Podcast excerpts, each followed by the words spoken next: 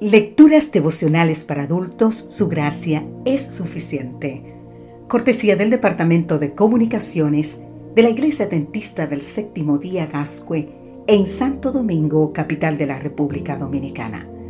En la voz de Sarat Arias. Hoy, 26 de marzo, agradar para edificar. Te invito a leer en el libro de Romanos capítulo 15, versículo 2 cada uno de nosotros agrade a su prójimo en lo que es bueno para edificación. En el libro de Romanos, capítulo 15, Pablo sigue con orientaciones prácticas. El apóstol motiva a los experimentados en la fe a que apoyen a los principiantes y débiles, porque la vida cristiana no es una búsqueda de la satisfacción propia. Es necesario pensar en los demás, aconsejándoles, orientándoles por precepto y por ejemplo a vivir en obediencia a Dios. Pablo se muestra como alguien que planifica, pero que somete sus planes a la voluntad divina. La planificación es humana, pero la realización viene del Señor.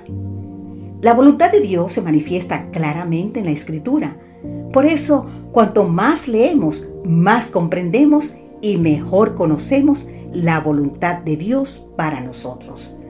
La paz plena solo es resultado de la presencia de Dios en la vida. Agradar significa establecer una relación positiva, de paz, que haga sentir bien al otro. Pero no es agradar por el hecho en sí mismo de agradar. Agradar al otro significa dejar de insistir en derechos y deseos propios y subordinados al bienestar del hermano incluidos el débil y el prejuiciado. Esta actitud es intencional para beneficiarlo espiritualmente y apoyarlo en su crecimiento y madurez cristiano. Pablo no quiere decir que para agradar a los demás se rebajen los principios o la verdad. El modelo de servicio y condescendencia es nuestro propio Señor. La actitud de ustedes debe ser como la de Cristo Jesús. Te invito a leer en el libro de Filipenses capítulo 2. Ciertos elementos son básicos para la edificación del organismo. Primero, respiración. Un aire pobre en oxígeno puede llevar a sonolencia, asfixia y muerte. En el sentido espiritual, la oración es tan imprescindible como el oxígeno, porque la oración es el aliento del alma. Es el secreto del poder espiritual. No puede ser sustituida por ningún otro medio de gracia y conservar, sin embargo, la salud del ser. Nutrición.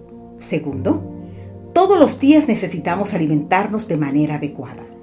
De una dieta equilibrada obtenemos los nutrientes que mantienen una, una vida saludable. De igual manera, es indispensable un buen alimento espiritual diario. Fueron hallados tus palabras y yo las comí. Tu palabra me fue por gozo y por alegría de mi corazón, así nos dice el libro de Jeremías capítulo 15 versículo 16. El estudio de la Biblia y el de la escuela sabática, la lectura de la devoción matutina y los libros del espíritu de profecía constituyen el alimento diario imprescindible. Si no ejercitamos el físico, nos atrofiamos. De igual manera, si no hacemos ejercicio misionero, perderemos el vigor espiritual.